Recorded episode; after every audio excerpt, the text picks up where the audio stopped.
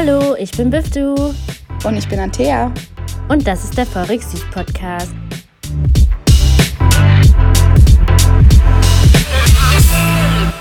Was geht ab? Was geht ab? Herzlich willkommen zurück zu einer neuen Folge von Forex Süß. Äh, das ist die sechste Folge inzwischen. Wir freuen uns, dass ihr da seid. Wir freuen uns, dass ihr zuhört. Wie immer halt. Und yay! Yo! Na, Antea, was geht die Woche? Weil diese Woche ist ja einiges passiert, ne? Ja, nach sechs Wochen gab es endlich mal wieder eine Woche, wo es ziemlich viele News gab in der Popkulturwelt. Lol. Äh, angefangen von puh, Drakes Album und Zayn's und Gigi Hadids Baby. Mm. A lot of shit happened, man. Apropos, wie fandest du das Album von Drake? Wie heißt das überhaupt nochmal? Ich hab's vergessen. Dark Lanes Demo Tapes. Oh, damn. An sich ist es kein Album, also kein Studioalbum. Ähm, das sind eher mehr so Tracks, die er so über Soundcloud oder so oder OVO Radio veröffentlicht hat. Also, also Mixtapes. Ähm, nee, es sind, es ist, vielleicht ist, das ganze Ding ist ein Mixtape, würde ich jetzt mal Ja, sagen. manche.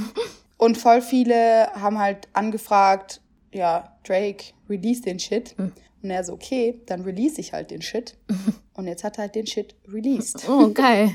Ja, ich fand ehrlich gesagt das Album nicht so krass. Ich fand nur ein Lied da. Also ich habe es mir erst heute angehört und ich habe durch viele Songs einfach nur durchgeskippt. Und ja, ich fand nur War, also War, ja, W-A-R, ihr wisst schon. das fand ich gut. Aber der Rest, nee, es hat mich nicht vom Hocker gehauen. Mm, Ich finde, bei Drake ist es ein Fehler, durch die Lieder zu skippen, weil du musst dir wirklich bei jedem Track den Songtext genau anhören. Ja. Ähm, weil Drake haut so kranke Lines raus in fast, also in jedem Track. Und ähm, deshalb ist es wichtig, dass man auch gescheit zuhört. Ich fand, also ich liebe, liebe, liebe, liebe Chicago Freestyle, schon als es auf äh, Soundcloud rausgekommen ist. Ja, das ist mein absolutes Lieblingslied. I love it. Alright, keine Ahnung, ich erinnere mich nicht mal mehr an das Lied. Ja, vielleicht höre ich mir nochmal rein, aber ich hatte heute Morgen keine Geduld, irgendwie mir alles nochmal reinzuziehen. aber ja, ich, ich höre es mir. Ich höre es mir dann nochmal an. Apropos, seit, äh, seit gestern gibt es keine Ausgangsbeschränkungen mehr in Österreich. Richtig, Yes. richtig geil. Ich weiß nicht, ob das gut oder schlecht ist, Mhm. weil die Infiziertenzahl in Wien eigentlich irgendwie nicht absinkt, aber überall anders halt schon. Mhm. Also in Österreich überall anders, nur in Wien ist es immer noch so eine Ewigkeit jetzt 500 Leute, die es haben, aber eigentlich ist es gar nicht so viel. I don't know. Should I feel safe or not? Die reden ja immer drüber, dass eine zweite Welle kommen wird, weil die jetzt schon diese Ausgangsbeschränkungen gemacht haben. Mhm. Ja, also ich glaube, eine zweite Welle, egal wo, kann man, glaube ich, nicht vermeiden, weil du kannst keinen sicheren Zeitpunkt ausmachen, wo es heißt, jetzt ist gut, nee, jetzt ist zu früh, nee, jetzt war es zu spät. Das kannst du, glaube ich, nicht wirklich ausmachen. Und deshalb ist eine zweite Welle, also die kann man nicht vermeiden. Äh, weißt du, Österreich ist echt ganz gut zurzeit, also es ist äh, Spitze in Europa wirklich. Und ich finde, es wurde auch mal Zeit, das wieder zu lockern. Äh, wir sind ja jetzt sechs oder sieben Wochen schon mit den Ausgangsbeschränkungen zu Hause. Und ja, ich meine, jetzt wurde ja alles gelockert. Und ich habe immer noch nicht das Gefühl, dass wirklich alle wieder auf die Straße gegangen sind und alle rausgehen oder so. Ich finde es immer noch sehr moderat, sagen wir es so. Also die Österreicher machen es ganz gut. Hm, ich weiß nicht. Bei mir in meiner Nachbarschaft sind die Leute schon unterwegs. Also ich fand, heute war schon einiges los. Egal. Was soll's. Wir, wir können da nichts machen, weißt du? Wir sind nicht die Regierung, die entscheiden, was wir halt machen können. Wenn du dich nicht sicher fühlst dabei, dann musst du ja nicht raus oder du sollst dich halt nicht, oder keine Ahnung, nicht direkt mit 100 Leuten treffen, sondern keine Ahnung, ein oder zwei Personen. Aber es ist halt so, damit man wieder rauskommt und das alles ein bisschen zur Normalität True zurückkehrt. that. Eigentlich ist das voll geil. Ja. Aber egal, kommen wir jetzt endlich mal zum heutigen Thema. Antea, um was geht's heute? Ähm, wir haben es letzte Woche schon angesprochen. Und zwar geht's heute um, eigentlich tatsächlich um Bifte und mich. Sehr viel. Und wie es ist, ähm, zwischen zwei Kulturen aufzuwachsen. Ähm, Bifte und ich sind beide in Deutschland geboren und aufgewachsen. Mhm. Ich in einer italienischen Familie und Biftu in einer äthiopischen Familie. Wir sind auf äh, deutsche Schulen gegangen, deutsche Kindergärten, deutsches alles. Wir haben halt sehr viele Unterschiede gefunden, ähm, aber auch Gemeinsamkeiten mhm. natürlich, wie es halt war, so mit zwei Kulturen aufzuwachsen. Und darüber wollen wir heute reden. Ja, genau. Und wir dachten, wir fangen vielleicht erstmal mit Klischees an, mhm. die es in unseren Kulturkreisen oder über unsere Kulturkreise gibt. Äh, bei mir jetzt nicht spezifisch unbedingt auf das Äthiopisch sein, sondern einfach auf das Schwarz sein. Und bei dir auf das Italienisch mhm. sein.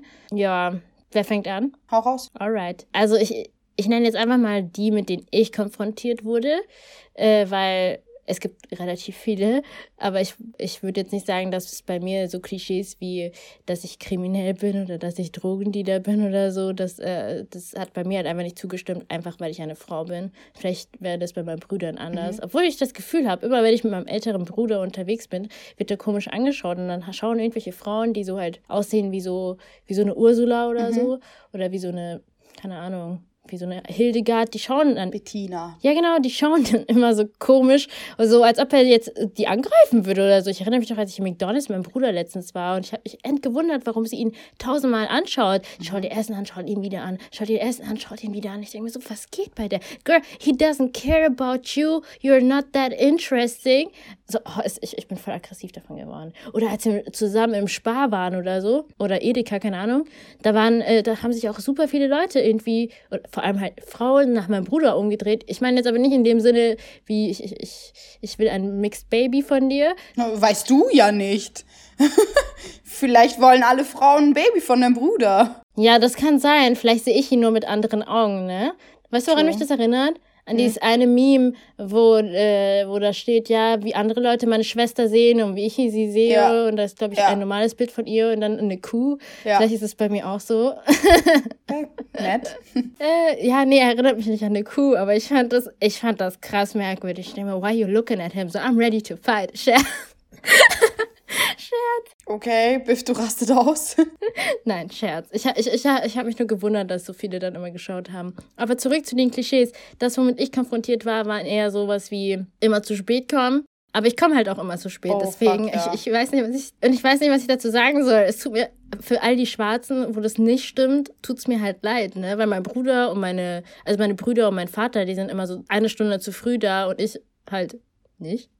Eine Stunde später. Übertreib nicht. Oder ein anderes Klischee, ähm, ich weiß nicht. Ich glaube, dass man von manchen Leuten direkt als fauler oder dümmer eingeschätzt mhm. wird. Und das ist bei mir nicht der Fall. So manchmal erzähle ich Leuten, komm, ich gehe zur Uni oder so und studiere. Und die so, what? What? Oh mein Gott. Ja, oder meine Nachbarn. Jedes Mal haben die mich gefragt, äh, ob ich, äh, wie es jetzt in der Realschule läuft. Und ich habe denselben Nachbarn 5000 Mal erzählt, dass ich aufs Gymnasium gehe. Aber ich glaube, die haben mir das automatisch einfach nicht zugetraut, weswegen sie jedes Mal mit Realschule kamen. Teilweise wahrscheinlich auch, weil sie alt sind und es einfach immer wieder vergessen. Aber irgendwie, keine Ahnung. Ich dachte mir schon, mm -hmm, I see, I see you, I see you. Ich frage mich, ich sag dir offen und ehrlich, ich frage mich, woher das kommt, dass man mhm. Schwarze als faul und dumm einschätzt. Woher kommt es? Warum? Like, mhm. wie kommst du überhaupt drauf, einen wegen seiner Hautfarbe als faul und dumm einzuschätzen? Das, es ergibt für mich keinen Sinn einfach. Mm, ich habe das Gefühl, also in Amerika, glaube ich, ist es, äh, haben sie das einfach äh, während der Sklaverei mit, äh, glaube ich, etabliert, mhm. dass die als Schwarze als dümmer einfach eingeschätzt haben und also was heißt eingeschätzt haben, einfach so, ja, Schwarze sind da, um für uns zu arbeiten, mhm.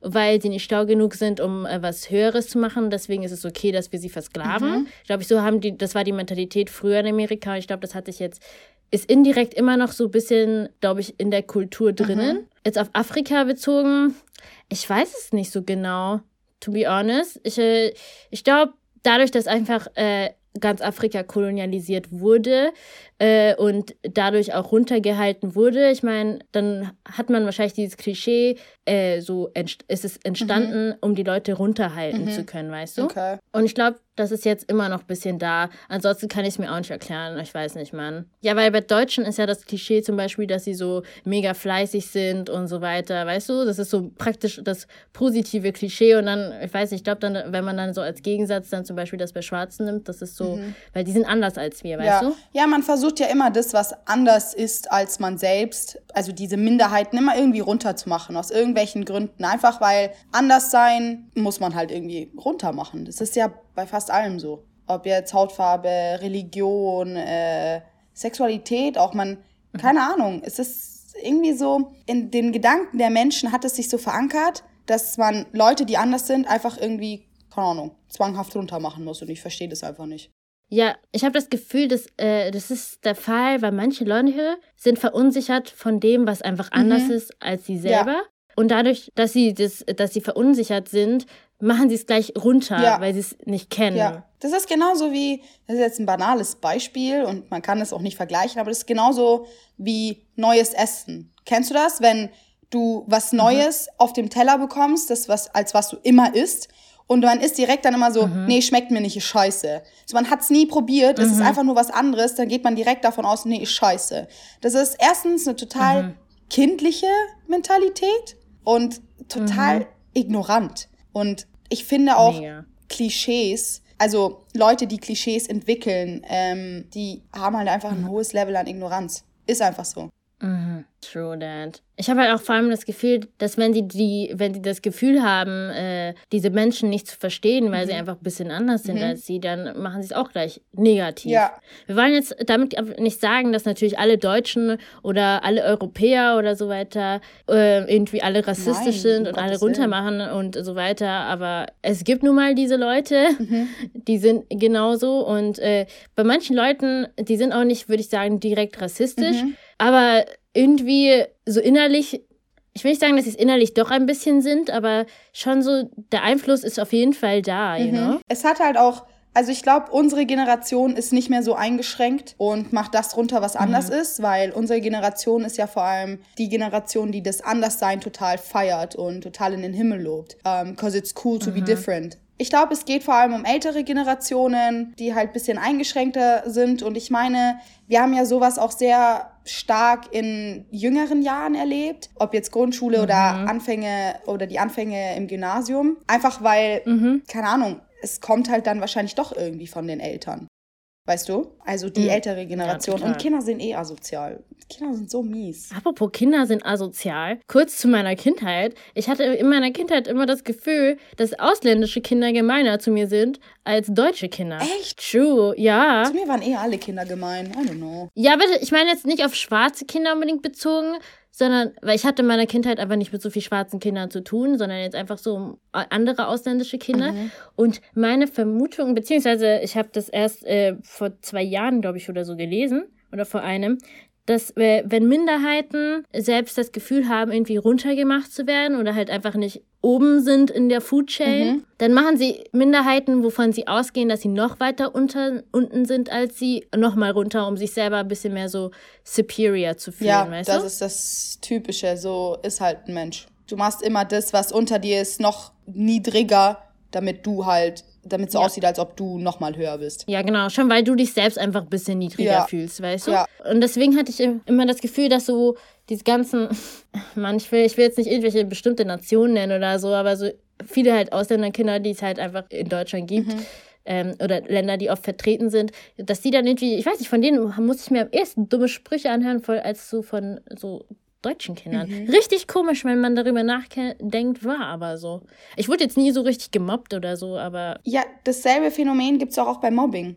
Das Mobbing-Opfer mhm. versucht irgendwie weiter noch irgendwen zu mobben, damit es ihm irgendwie besser mhm. geht. Ähm, das ist immer so. Mhm. Also das, das Mobbing-Opfer wird meist auch zum Täter, einfach weil es sich irgendwie mhm. doch verteidigen muss oder so.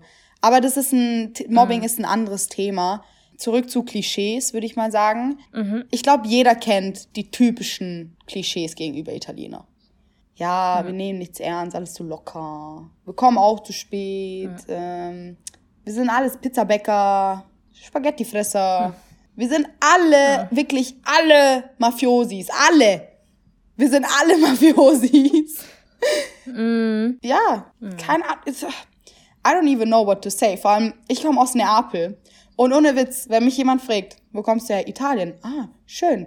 Bella Italia. Pizza, Pasta, Amore. Ich denke mir einfach nur so, mm. Ja. Pizza, Pasta und Amore. Mhm. Ja, whatever. Denk, was du willst. Wirklich, das ist das Erste, was die sagen. Ah, Pizza, molto bene, vaffanculo. Wirklich, das ist das, das sind die ersten Sachen, die sie sagen. Damn. Und dann, wenn es heißt, dass ich aus Neapel komme, oh, Mafiosi, Mafiosi, ich wette, dein Dad ist ein Mafiosi. Und ich denke mir so, oh mein Gott, bitte, seid doch einfach leise. Was ist mit euch? Oh, Oh mein Gott, du, woran mich das erinnert? an was? Da, immer wenn wir irgendwie zusammen Taxi fahren oder so, nicht, dass wir jetzt mega oft Taxi fahren, aber dann fängt doch irgendwie immer der Taxifahrer an, Italienisch zu reden. Ja. Mit diese drei Wörter, die sie können. Ja. Oh, dann kommen sie, du parli italiano. So, sie fragen halt, ob ich Italienisch rede und ich so, ja, ah, bene. Und dann war es das halt auch schon wieder. Das ist immer dasselbe. Ohne Witz. Es ist immer dasselbe. Oh. Immer diese drei Wörter. Ja. Aber wir sind so stolz drauf. Ja, die sind so, so, stolz. crazy stolz drauf. So, ah, bitch, ich kann jetzt auch Italienisch. Ich so, okay. Goodbye, my friend. Okay. Boah, das, also das war immer so, das war immer so. Plus, sorry, muss ich dir jetzt ehrlich sagen, du hast gesagt, dass die Deutschen immer die so positive Eigenschaften haben. So, wir, die Ausländer, wir sind faul und dumm und kommen zu spät. Und die Deutschen sind immer fleißig und pünktlich, bla bla bla. Hey, das klassischste Klischee, das aus dem Ausland gegen die Deutschen gerichtet ist, ist, dass die einfach alle einen Stock im Arsch haben. Ja, that's true. It is how it is. Also immer wenn ich in Italien bin und äh, mit den ganzen Leute, mit den ganzen Leuten reden, ist es immer so, ja, aber stimmt es, dass die Deutschen so einen Stock im Arsch haben? Ich so, mm, teils, teils. Manche tiefer, manche nicht so tief. Kommt drauf damn, an, wen du erwischt. Oh mein, oh mein Gott, ah damn. Ja. Ich meine, es kommt drauf an, glaube ich, in welcher Region du lebst, Mhm. weil ich finde irgendwie, Berliner sind ganz anders als Münchner. Ja, Und dann kommt es natürlich auch noch auf das Alter an. Mhm. Und da kommt es auch noch an, ob diese Person irgendwo aufgewachsen ist, äh, wo viele Ausländer waren und wo wenige waren. Mhm. ja Stadt und Land Keine halt. Ahnung. Ich finde, Stadt dass und Land, ja, genau, sowas das auch ich. immer von Stadtleuten und Landleuten abhängig ist. Weil auf dem Land hast du halt keine Ausländer. Ist halt so. Ja, Mann. Und dann sind sie alle sehr, ne? Weißt du eh, was ich meine. Ich denke mir, es ist bestimmt, es ist, muss krass hart sein, wenn du als Ausländer und es halt offensichtlich ein Ausländer bist.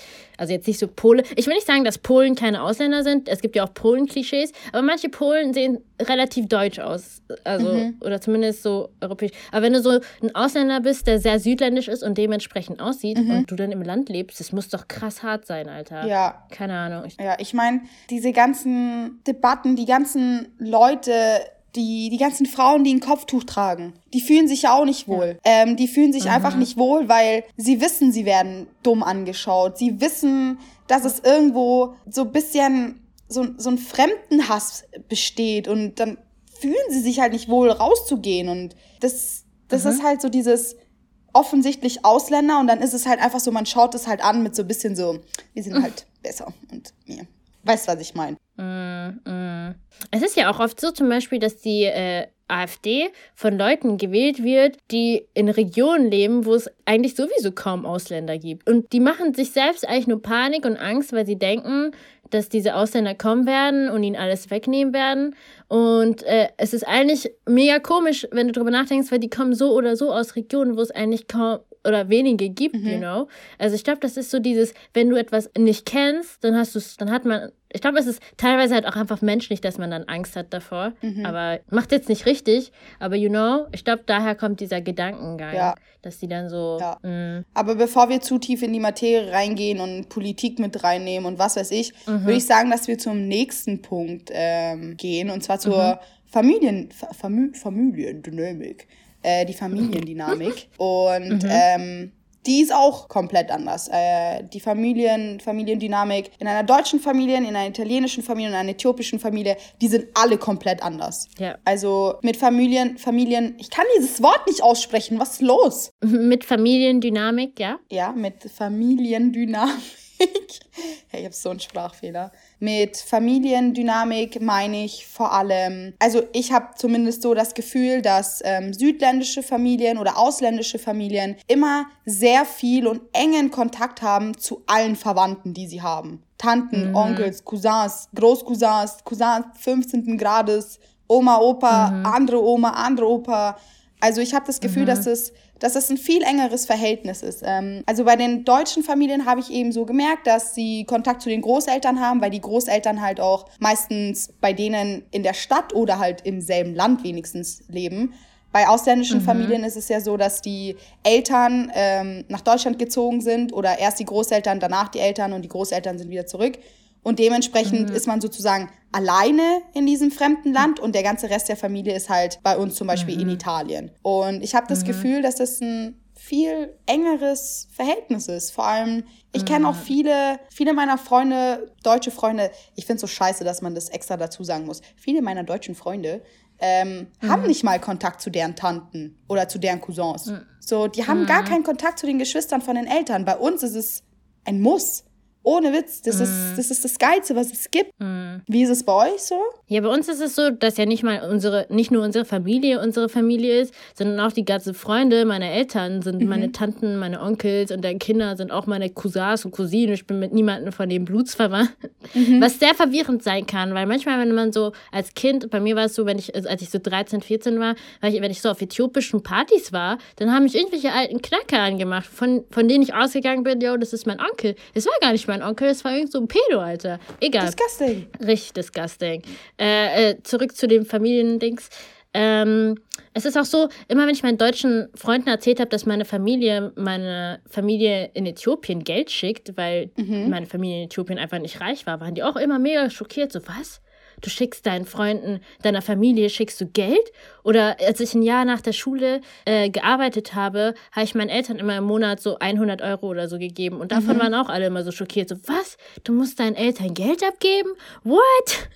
Das ist so eine Sache in deutschen Familien mit Geld und wie sie mit Geld umgehen. Ähm, habe ich irgendwie auch gemerkt. Ja, gut, ich meine, man muss sagen, ich, ich komme halt auch nicht von einer reichen Familie oder so. Mhm. Und ähm, ja, deswegen, man unterstützt sich halt gegenseitig. Ich meine, ich habe meine ganze Familie in Äthiopien auch noch nie getroffen, weil ich auch noch nie in Äthiopien war, aber ich habe sogar denen schon Geld geschickt. Irgendwie. Mhm. Es ist so, es ist so ein, so man unterstützt sich. Ich will jetzt nicht sagen, dass das hier nicht so ist, aber ich habe immer das Gefühl, dass es so in Mitteleuropa, dass die Familien bisschen, dass die Leute einfach ein bisschen so distanzierter sind, weißt mhm. du? Ja, und da dauert das irgendwie länger erstens, bis man sich näher ist. Und dann erst ist man so familiär sich gegenüber mhm. und hilft jemandem aus und alles. Ja. Und das dauert halt ein bisschen länger einfach. Ich glaube, dann ja. hält es dafür aber auch länger, aber du weißt, was ich meine. Ja, Distan distanziert ist ein gutes Wort. Das auf jeden Fall. ähm, und das mit der Geldsache, ähm, mhm. ich habe schon sehr viel mitbekommen von, ja, ich schuld meiner Mutter 1,50 Euro wegen einem mit einer Kurzstrecke-Ticket da und ich dachte mir so, Damn. what the fuck? Müsst du ihr vielleicht auch noch Zinsen draufzahlen oder was passiert hm? hier gerade? Wow. Oder diese oh, Kinder, die unbedingt sagen, nee, das Kindergeld steht mir zu. Und ich denke mir so, sowas würde ich mich gar nicht trauen, vor meiner Familie zu sagen, weil ähm, they care for me. Ich darf bei ihnen unterm Dach schlafen. Sie haben mir den Arsch abgewischt, als ich klein war. Äh, als ob ich da jetzt vor meine Familie steppe und sage, Mutter, Vater, das Kindergeld steht mir zu, geben Sie mir das Kindergeld. Ich krieg Watsche. Bam. Ja, okay, aber ich krieg auch mein Kindergeld, einfach weil ich äh, Studentin bin und das Geld brauche. Und ja, aber ich, das, ist, das ist was anderes. So, wenn du eh, so dieses, diese Mentalität, so dass sie wirklich so, eigentlich bräuchten sie es gar nicht, das Kindergeld. So, sie leben unterm Dach mit der Familie, okay? Und dann verlangen sie das Kindergeld. Und ich denke mir so, was, was ist das? Sie zahlen alles gerade. Du lebst bei deiner Familie. Was, okay. was ist das mit okay. dem Kind? Such dir einen Job, wenn du Geld brauchst. Geh doch nicht zu deiner Familie und sei so dreist und sag, ja, nee, das Kindergeld will ich. Also, dann kann deine Familie genauso sagen, gut, dann will ich die Miete von den letzten 18 Jahren. Bye, bitch. What the fuck? Ja, gut, aber ich glaube, es kommt dann auch nochmal drauf an, was für ein Verhältnis man zu seiner Familie hat. Weißt du, manche Leute haben ein positiveres, manche haben ein schlechteres. Ich glaube, je schlechter das Verhältnis ist, desto eher will man sein Kindergeld haben. aber ja. Ähm, ich finde aber auch, was bei der Familiendynamik anders ist, auch bei ausländischen Familien oder zumindest bei mir, so was äh, Freiheiten und Autorität angeht, you know? Mhm. Oh shit, ja. Weil ich persönlich, ich hatte auf jeden Fall nicht so viele Freiheiten wie mhm. ähm, meine ganzen europäischen Freunde. Ich durfte nicht immer, also ich durfte eigentlich, bis ich 18 war, nicht feiern gehen. Und äh, danach habe ich es auch, äh, und immer wenn ich danach feiern gehen wollte oder, oder insgesamt, wenn ich irgendwie bei Freunden auf eine Hausparty gehen wollte oder so, muss ich immer sagen, ich gehe auf einen Geburtstag oder so, damit das ging. Weil mhm. ich durfte halt schon bei Freunden übernachten. Ich weiß, bei vielen ausländischen Kindern ist nicht so, dass sie nicht übernachten durften. So, meine Eltern haben mir das schon erlaubt, wenn sie diese Freunde persönlich kannten. Mhm. Und ja, es war auch äh, zu Hause ganz anders. Meine Mom, also meine Mutter war irgendwie der Kopf der Familie, also mein Vater ist auch da gewesen. Also meine Eltern sind auch seit über 30 Jahren verheiratet, aber meine Mutter ist so die, die, wie soll ich sagen, The Judge. Sie ist so das Oberhaupt bisschen, muss ich sagen, ja. Und, und wow, wow. Also ich habe, wenn ich sie nur schief angeschaut habe, ist sie ausgetickt. So, es ist so. Man kennt's. Ja, echt, du fühlst es gerade nicht. Ich hab's gerade gesehen. Damn. Also, als du das gesagt hast, ich habe Gänsehaut bekommen. ja, uff. Ich so, oh, oh, wow. Äh, oder ich musste auch viel mehr Hausarbeiten machen zu Hause. Irgendwie hatte ich immer das Gefühl. Mhm. So, ich mhm. musste immer, wenn ich rausgehen wollte, musste ich zuerst den Boden zu Hause wischen, bevor ich rausgehen durfte. Also ja, eine Weile. Du halt verdienen. Ja, Oh mein Gott, ich fand damals war das so Kindersklaverei. Aber egal, das war meine, das war meine Ansichtssache. Ja, und ich habe immer das Gefühl gehabt, dass das so bei meinen deutschen Friends irgendwie war das immer lockerer so. Oh ja. Es war immer so easy. Es war viel so leichter. Die waren mit ihren, zumindest kam es mir so vor, als ob ihre Eltern so keine Ahnung, Mann. Ich habe keine Ahnung. Ich glaube, es ist irgendwie anders, wenn du mit deinen Eltern in dem Land lebst, aus dem du herkommst. Dann versteht man sich, glaube ich, auch eher. Und dann will man nicht so, keine Ahnung, dann ist da nicht so viel Kontra und mhm. so viel Streitigkeiten und so ja. weiter. I don't know, I can't, I can't relate. Nee, ich verstehe eh voll, was du meinst, dass mit dem, dass es einfach ist, wenn du in dem Land lebst, wo du herkommst. Weil wenn du also bei europäischen Familien ist es eigentlich fast alles gleich. Aber zum Beispiel bei dir kann ich mir vorstellen, ähm, dass du halt siehst, wie deine Schulfreunde, die Deutschen oder alle mhm. Europäischen eben, diese ganzen Freiheiten haben. Und du, für dich ist das halt dann sozusagen normal, beziehungsweise du willst es auch oder du kannst es eigentlich auch mhm. erwarten, aber es ist halt einfach nicht so. Weil mhm. in äthiopischen Familien läuft es halt einfach anders. Das ist, mhm. das ist halt einfach so, wenn du aus einer aus einem Land kommst äh, oder eine, aus einer Nation kommst, die sehr streng ist, sehr konservativ ist und du dann halt auf deutsche mhm. Schulen gehst oder so, wo halt alles easy peasy mhm. ist, dann willst du mhm. natürlich auch, dass dein Leben easy peasy ist. Aber von der Familie her geht es halt mhm. einfach nicht, weil sie mega konservativ ist. Oh mein Gott, ja, ich fühle das gerade so. Das ist that's ja, what I'm saying. Ist, ja, vor allem, ich konnte als Kind einfach nie nachvollziehen, wie schon gesagt, weil ich einfach nie in Äthiopien war. Mhm. Aber meine Cousine war vor zwei Jahren in Äthiopien und sie hat mir erzählt, die war abends mit ihrer Freundin irgendwie einkaufen mhm. und die waren in so einer Bäckerei und sie wurde straight dort von irgendeinem Typen sexuell belästigt. Und das hat sie krass mitgenommen, einfach emotional, dass sie da so halt belästigt wurde von diesem Mann. Und ja, erst dadurch wurde uns beiden und vor allem ihr bewusst, dass unsere Eltern, vor allem was Mädchen anging, so streng waren und so besorgt, weil mhm. in Äthiopien ist es halt gefährlich, wenn du nachts als Frau alleine einkaufen gehst mhm. oder so. Ja. Und ich glaube, diese Mentalität oder weil du selbst so aufgewachsen bist, nimmst du da mit nach Deutschland und du kannst es nicht plötzlich ablegen, nur weil du jetzt woanders lebst, weißt du? Ja. Und genau. Nee, ich, ver ich verstehe es voll. Mhm. Deswegen kriegt das Kind dann diese Mentalität auf die eine oder andere Art und Weise dann natürlich auch mit oder zu spüren oder muss darun damit leben. Und ja. die, dieses Kind, also ich in dem Fall, kann das null nachvollziehen, weil ich dieses Leben halt einfach nie gelebt habe. Mhm. Und die Eltern können dich nicht nachvollziehen, weil sie nicht hier geboren und aufgewachsen ja. sind. Und das ist dann so endkritisch. Ja, es ist halt so, keine Ahnung, man redet auf beiden Seiten irgendwie gegen eine Wand weil die oh, Eltern ja. sind halt das gewöhnt, du bist halt was anderes und dann, ich finde, es ist halt dann wichtig, einen Kompromiss zu finden.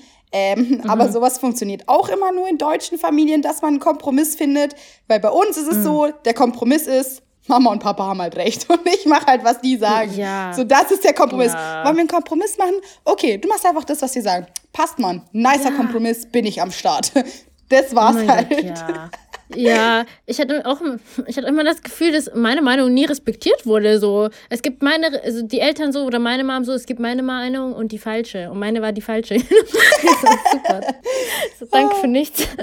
Nee, aber oh ich, ich verstehe voll, was du meinst. Ähm, ich meine, mhm. dieses ganze, also bei uns in Italien ist es ja vor allem so, dass die Mama immer den männlichen Sohn, äh, den, den männlichen Sohn, lol, mhm die Mama mehr mhm. den Sohn liebt und der Papa halt mehr die Tochter liebt, weil du bist dann halt Papas mhm. Prinzessin und der mhm. Bruder ist dann halt Mamas Bub, ne? Mamas Schnuckelchen. Mhm. Bei uns ist es auch so. Mhm. Also ich sag jetzt nicht, meine Eltern lieben irgendwen mehr oder weniger, aber man merkt schon, dass ich Papa-Kind bin und mein Bruder Mama-Kind oh ja. ist. Mhm.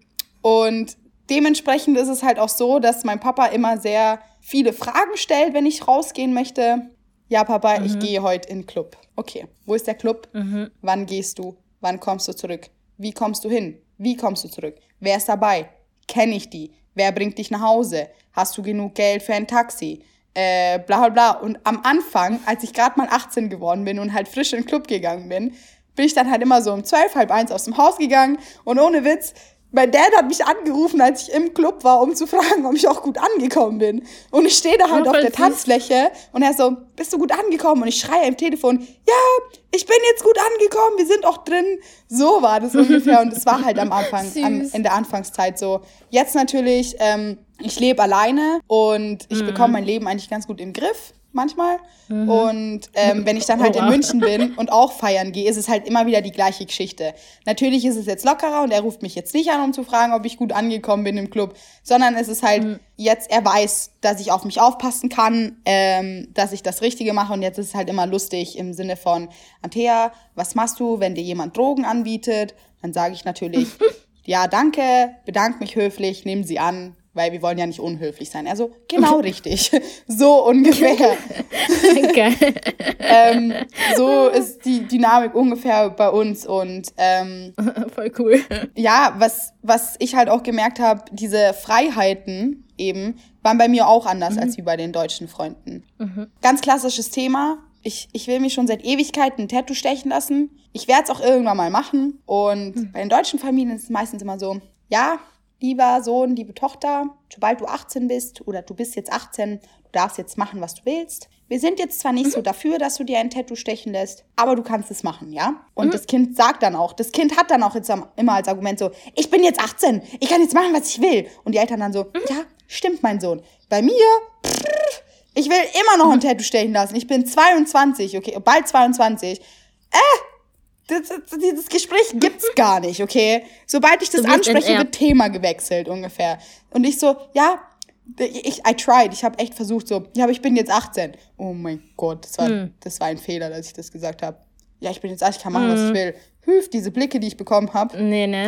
So, ciao. Also, du bist 18. Mhm, mhm, mhm. Es war einfach Lachen nur so aus, 10 gell? Minuten, einfach nur so, mhm, mhm. Einfach nur so, wirklich. Es war so stille und ich so, oh shit, ich bereue es jetzt schon. Huh, so, deine Körpertemperatur so, ist, sinkt einfach auf minus 10 Grad. Du hast einfach Angst, so, fuck, was passiert jetzt? Oh damn.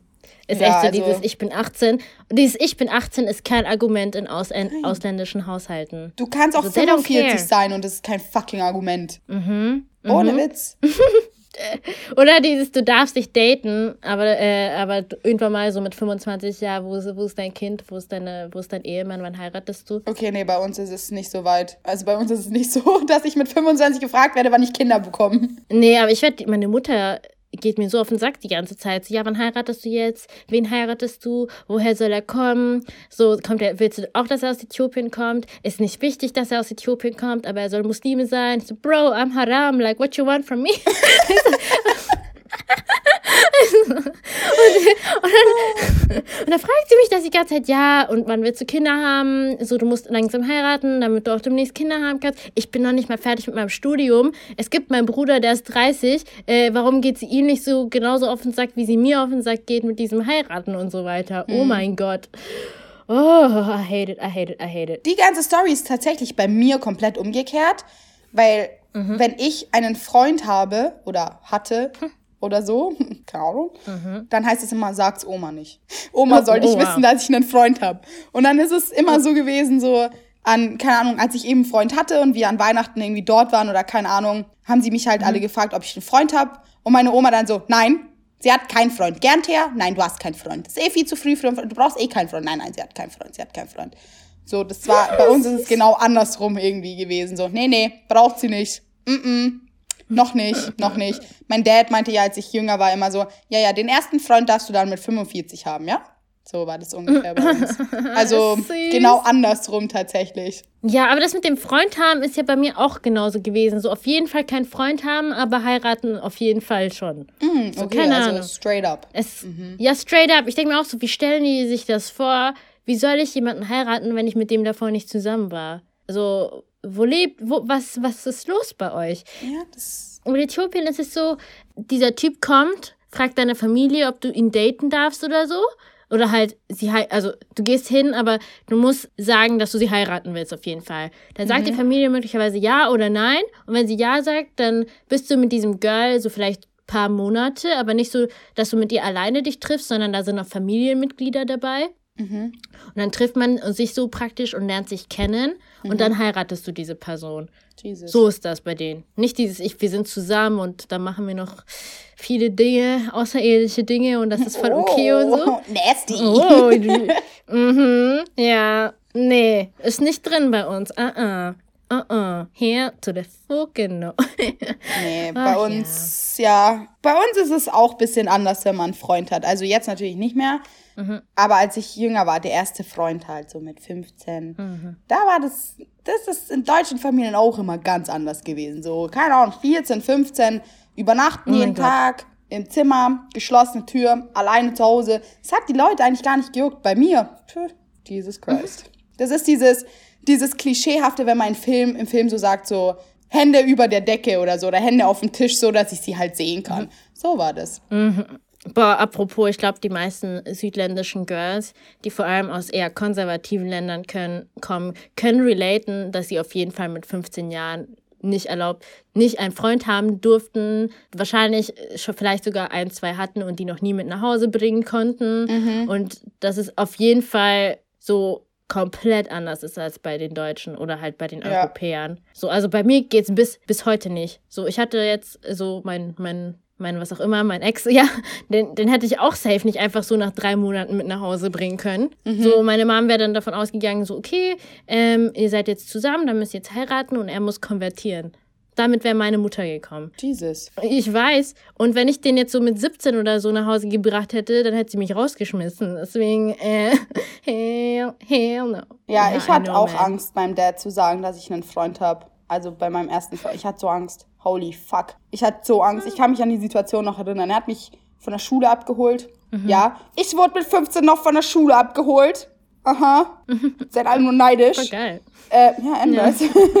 ähm, ja. Und ich, ich saß so im Auto. Ich, hab, ich, ich, hab, ich, konnt, ich weiß nicht, ich wusste nicht, was ich sagen sollte. Und ich dachte mir so, mhm. ist das jetzt eine gute Situation? Weil wenn ich es im Auto sage, vielleicht bauen wir einen Unfall oder so, weil er so schock ist. Und dann war es halt einfach nur so, äh, ich habe einen Freund. Und er so, was? Und ich so, hm, hm, hm. und du versuchst dich irgendwie aus dieser Sache rauszureden und du kannst nicht mhm. abhauen, weil du sitzt in einem Auto und du kannst nicht raus. Mhm. Und ich dachte mir einfach nur so, ähm, um, ja, ist das jetzt schlimm? Ähm, sag irgendwas. Er hat die ganze Fahrt nichts gesagt. Holy fuck. Ganz schlimm. Egal. Oh, genug, genug zu dem Boyfriend-Thema mit äh, 14, 15 und den südländischen Familien. Ja, da kann ich echt oh noch erzählen. Mhm. Äh, also dann, du hast ja vorhin auch erzählt, dass du mit deiner Familie nach Italien warst äh, und deine Familie da oft besucht, da, besuchst, dann können wir gleich zum Thema Geld kommen und Urlaub und so weiter. Mhm. Weil bei meiner Familie war es so, also ich habe das da vorher schon gesagt, meine Familie war definitiv nicht reich, deswegen konnte ich auch nicht jedes Jahr verreisen, wie all meine mhm. deutschen Freunde und so. Mhm. Und ich kam jetzt auch nicht aus einem Land wie so Italien oder Türkei, was nicht so weit weg ist. Mhm. Deswegen war ich auch jeden Sommer in Deutschland. Es war eigentlich voll depressing, wenn ich jetzt drüber nachdenke, während meine Friends die ganze Welt bereist haben und meine Eltern sich äh, hatten immer irgendwie Geldsorgen. Also mein Vater war Lagerarbeiter und meine Mutter Putzfrau. Also das war mhm. jetzt nicht so, dass wir so irgendwie rich oder so waren. Und es war immer irgendwie ein Geldstruggle. Es wurde immer irgendwie über Geld geredet und meine Freunde, die aus ähnlichen Verhältnissen kamen, war genau dasselbe. Immer irgendwas mit Geld. Es konnten auch nie so verreisen. Und das ist dann immer so ein bisschen hart gewesen, weißt du, wenn du das dann siehst in der Schule, ist es bei denen komplett anders. Die erzählen dir so, ich war dort, ich war in Amerika, ich war in mhm. Australien, mhm. ich war in Thailand, ich war überall und du, du so, I can't relate. Und dann wusste, wurdest du immer nach, der, so nach den Sommerferien gefragt, na, was wurdest du, was hast du gemacht, bist du? Und ich denke so, ja, Bro, ich war immer noch in München, wie jedes andere Jahr, like, what, what, you, what, you, what you expecting, bro? Mhm. Ach, das waren depressing ass Moments, muss ich sagen. Wie war es bei dir so? Ich bin ja als Gastrokind aufgewachsen. Ich nenne mich immer ganz gerne Gastrokind. Mhm. Und meine Eltern haben in meiner Kindheit immer sehr viel gearbeitet, auch über die Sommerferien. Und dann war halt dieses mhm. klassische, dass die Kinder halt zur Oma geschickt wurden. Und dann waren wir halt den ganzen Sommer über in Italien bei meiner Oma. Mhm. Als es sich dann alles bisschen mehr etabliert hat und ähm, meine Eltern dann nicht mehr so krass viel arbeiten mussten im Restaurant, haben wir so mhm. geile Reisen gemacht. Also ich bin so glücklich darüber, dass meine Eltern mir im jungen Alter schon diese Chancen gegeben haben, so viele Orte auf der Welt zu sehen. Ohne Witz, ähm, mhm. wow. Also ich habe mit 15, 16 schon so viele Orte gesehen gehabt. Ich war auf verschiedenen mhm. Kontinenten. Mhm. Wirklich, that's, that's a fucking blessing. Und ich, mhm. ich würde mir wünschen, dass jedes Kind das irgendwie experiencen kann. Aber wie gesagt, es kommt halt eben Geht auf nicht. die, ja, auf die, auf die finanziellen Mittel an. Und mhm. wir, naja, nach Italien reisen ist halt, da ist jetzt nicht so krass viel Geld involviert, wie zum Beispiel eine Thailandreise, weil ich meine, wir wohnen dort, da ist die ganze Familie, wir haben uns unser Auto geschnappt, sind halt zehn Stunden gefahren. Ähm, mhm. Aber die Reisen wurden halt immer geiler. Ohne, also wirklich. Mein Dad hat einen neuen mhm. Job bekommen gehabt, meine Mutter auch. Das Restaurant ist jetzt total unabhängig ähm, von uns. Mhm. Und dann hat man halt, man hat halt gespart, ein, zwei Jahre, und mhm. dann hat man halt geile Reisen gemacht. Mhm. Aber wie gesagt, es kommt halt drauf an, was, was man für einen Job hat und so. Und ähm, mhm. da kann ich jetzt sozusagen nicht so einen Unterschied sehen zwischen mir und sozusagen der deutschen Kultur. Aber ich kann auf jeden mhm. Fall einen Unterschied sehen, sehen zwischen mir und anderen ausländischen Familien, die eben leider nicht diese Chance hatten. Und das finde ich halt total schade. Ja, ich finde bei vielen äh, Arbeiterfamilien ist es ja auch einfach so, also bei ausländischen Arbeiterfamilien, dass sie jetzt auch nicht wirklich Urlaub in so krassen exotischen Ländern machen oder so mhm. überall, sondern immer eigentlich in ihrem Heimatland, ne? Mhm. Ja. Also eigentlich immer nur um die Familie zu besuchen, aber ja. jetzt nicht so überall. Ja. Mhm. Ja, bei uns war es ja auch immer ganz viel Familie besuchen, vor allem zu den ganzen Feiertagen. Äh, Ostern, mhm. Weihnachten und so ein Schwan. Weil bei uns sind ja Feiertage verdammt wichtig. Ähm, wir feiern mhm. sie alle mega groß. So, die ganzen Leute kommen zusammen und dann wird halt fett gegessen und du kriegst Diabetes in einer Nacht. Mhm. So ist es halt ungefähr bei uns. Ich meine, mhm. Feiertage sind für uns so wichtig, dass wir uns an jeden Namenstag von der Person erinnern, weil bei uns in Süditalien vor allem, mhm. du wirst ja nach einem Heiligen sozusagen benannt. Ähm, also die Namen stammen von einem Heiligen und jeder Heilige hat halt einen bestimmten je, jeder Heilige, jeder Heil, ja, passt schon, hat halt einen bestimmten Tag im Jahr und dann mein Opa hat immer angerufen, na, alles Gute zum Namenstag. Also bei mir und meiner Mutter ist es halt einfach, sweet. weil wir am 1. November mhm. Namenstag haben, alle Heiligen, weil es gibt keine Heilige Antea. Äh, it's, it's just me, I'm the holy, mhm. holy Antea. Mhm. ähm, aber zum Beispiel so meine ganzen Cousins, so man ist mhm. wenn man es vergisst, denen zu gratulieren, so, ne? Meine Mutter ist dann immer sie, vergesst nicht dem und dem zum Namenstag zu gratulieren. Ich so, okay, alles Gute zum Namenstag. So. Manchmal schreiben wir die Gruppen, mhm. alles gut, alles gut. Und ich weiß nicht so, ist es jetzt Geburtstag oder Namenstag? Warum flippen gerade alle so aus? so. Ja, also, Geil. Deutschland, Namenstag. Man, I don't, I don't even think they have that. Vielleicht. Ich, nee, das, das habe ich auch nicht. Keine also in Äthiopien gibt es auch keine Namenstage. Ich glaube, nee. in Deutschland werden halt Sachen wie Weihnachten, Ostern gefeiert. Ja. Aber auch immer, immer sehr klein gehalten, finde ich. Und irgendwie sehr hm. distanziert so. Ich meine. Ich weiß nicht. Hm. Ich spüre die Wärme in dem Raum, wenn wir, wenn wir Weihnachten feiern und Ostern. Diese ganzen familiären, boah, ich spüre das einfach. Ich war, ich, ich habe ja auch bei meinen, bei manchen anderen Leuten an Feiertagen vorbeigeschaut und ohne Witz, da war es kalt, ja. ja, gut, ich glaube, das ist aber irgendwo auch Ansichtssache, was man warm und als kalt sieht, weißt du? Weil mhm. vielleicht, was du als warm, äh, als kalt ansiehst, sehen die vielleicht als warm, you know? Mhm. Ich glaube einfach in Italien ist, ist, zum Beispiel Ostern und Weihnachten noch viel ähm, mehr in der Kultur drin, weil einfach äh, die Kirche ist doch in, ist, ist doch in Rom und der Vatikan und alles ist doch auch in Italien. Die Kirche glaub, ist in Rom. Ja, keine Ahnung, halt diese Vatikanstadt. Aber nee, aber ich, ich habe so das Gefühl, dass Italiener irgendwie diese ganze einfach religiöser sind als mhm, äh, ja. Deutsche. Weil ich, ja. ich habe so das Gefühl, dass viele Deutsche einfach Atheisten, also nicht alle Deutsche sind Atheisten, aber ich, ich würde schon sagen, ein großer Anteil hier ist nicht besonders gläubig oder praktiziert es nicht besonders, also die Religion, you know? Mhm. Ja. Mhm. Äh, ja, bei mir war es halt so, meine Eltern sind Muslime, also ähm, äh, also ja, dann war es halt immer so Zuckerfest nach Ramadan und dann halt noch das andere Bayram, wo das, äh, wo eine Ziege oder so geschlachtet wird. Und das war es eigentlich. Weil, ich meine, bei äthiopisch, also es gibt auch viele äthiopisch-orthodoxe Christen. Ich glaube, bei denen gibt es auch, die feiern auch Ostern, wie zum Beispiel so Fasika nennen die das. Und dann gibt es auch sowas ähnliches wie Weihnachten. Mhm. Äh, wird aber, glaube ich, nicht genauso kommerziell gefeiert wie in Europa, Amerika und so weiter. Mhm. Und ja, das, das war es eigentlich. Ansonsten gab es keine Feiertage. Also zu Weihnachten habe ich jetzt keine Geschenke gekriegt oder so. ich finde Weihnachten aber trotzdem geil, weil das Essen während Weihnachten ist geil. Es riecht nice. Also ich feiere es trotzdem. also du hast ja gesagt, du feierst Weihnachten trotzdem. Nee, ich feiere es nicht. Ich feiere es nicht. Ich, ich finde es nur cool. Also, Ach aber so, ich feiere nicht selber Weihnachten. Würdest du gern Weihnachten feiern eigentlich oder juckt sich nicht? als Kind war ich echt traurig drüber, dass wir nicht Weihnachten feiern, weil als mhm. Kind ist, glaube ich, Weihnachten immer noch cooler, weil du so krasse Geschenke kriegst. Ja. Und ich habe ja, wie schon gesagt, keine gekriegt, weil wir es einfach nicht gefeiert haben. Und mhm. ich weiß nicht, ich finde die ganze Atmosphäre von Weihnachten, wo du mit deiner Familie bist, es wird geil gebacken und alles Mögliche, finde ich schon geil. Mhm. War bei uns leider nicht so der Fall. Ähm, jetzt, wo ich älter bin, sehe ich, dass Leute immer strugglen, tausend Geschenke für Leute zu kaufen.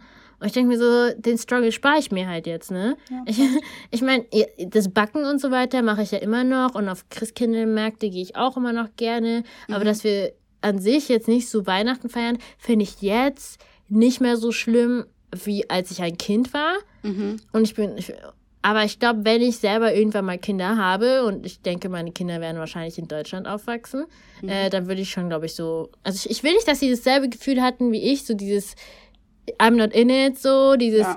meine Freunde kriegen alle Geschenke und ich nicht, so ich will mhm. nicht, dass meine Kinder genauso wie ich dann so aufwachsen und weil ich das selber so miterlebt habe, glaube ich, würde ich bei meinen Kindern, würde ich wahrscheinlich auch so Weihnachten so ein bisschen feiern, ohne jetzt in die Kirche und so weiter zu gehen, aber so, keine Ahnung, so ein Weihnachtsbaum finde ich schon schön oder so, mhm. dieses ganze Geschenke schenken ja. und so weiter, finde ich eigentlich auch ganz nice, ja. Ja, ich meine, wir gehen an Weihnachten eigentlich auch nicht in die Kirche.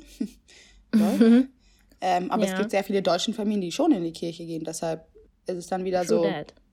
Ja, mhm. Italiener total christlich, Deutsche nicht. Das ist auch eigentlich ein Scheiß so. Es kommt halt drauf an, wo du aufgewachsen bist, was für eine Kindheit du hattest und wie deine Familie das halt mhm. halt sieht. Ich meine, ich bin in einem super christlichen Kindergarten ähm, gewesen und da hatten wir jede Woche irgendwie einen Gottesdienst oder so und da bin ich auch immer hingegangen und war auch für mich kein Problem, auch in der Grundschule mhm. und ich war sogar im Chor und habe gesungen, keine Ahnung, wieso ich im Chor war, weil ich kann eigentlich gar nicht singen ich habe auch letztens meine Mutter gefragt, wieso hast du mich in den Chor gebracht? Ich kann nicht singen. Sie so, ja, ich weiß, aber du wolltest unbedingt hin. Ich so, oh, thanks.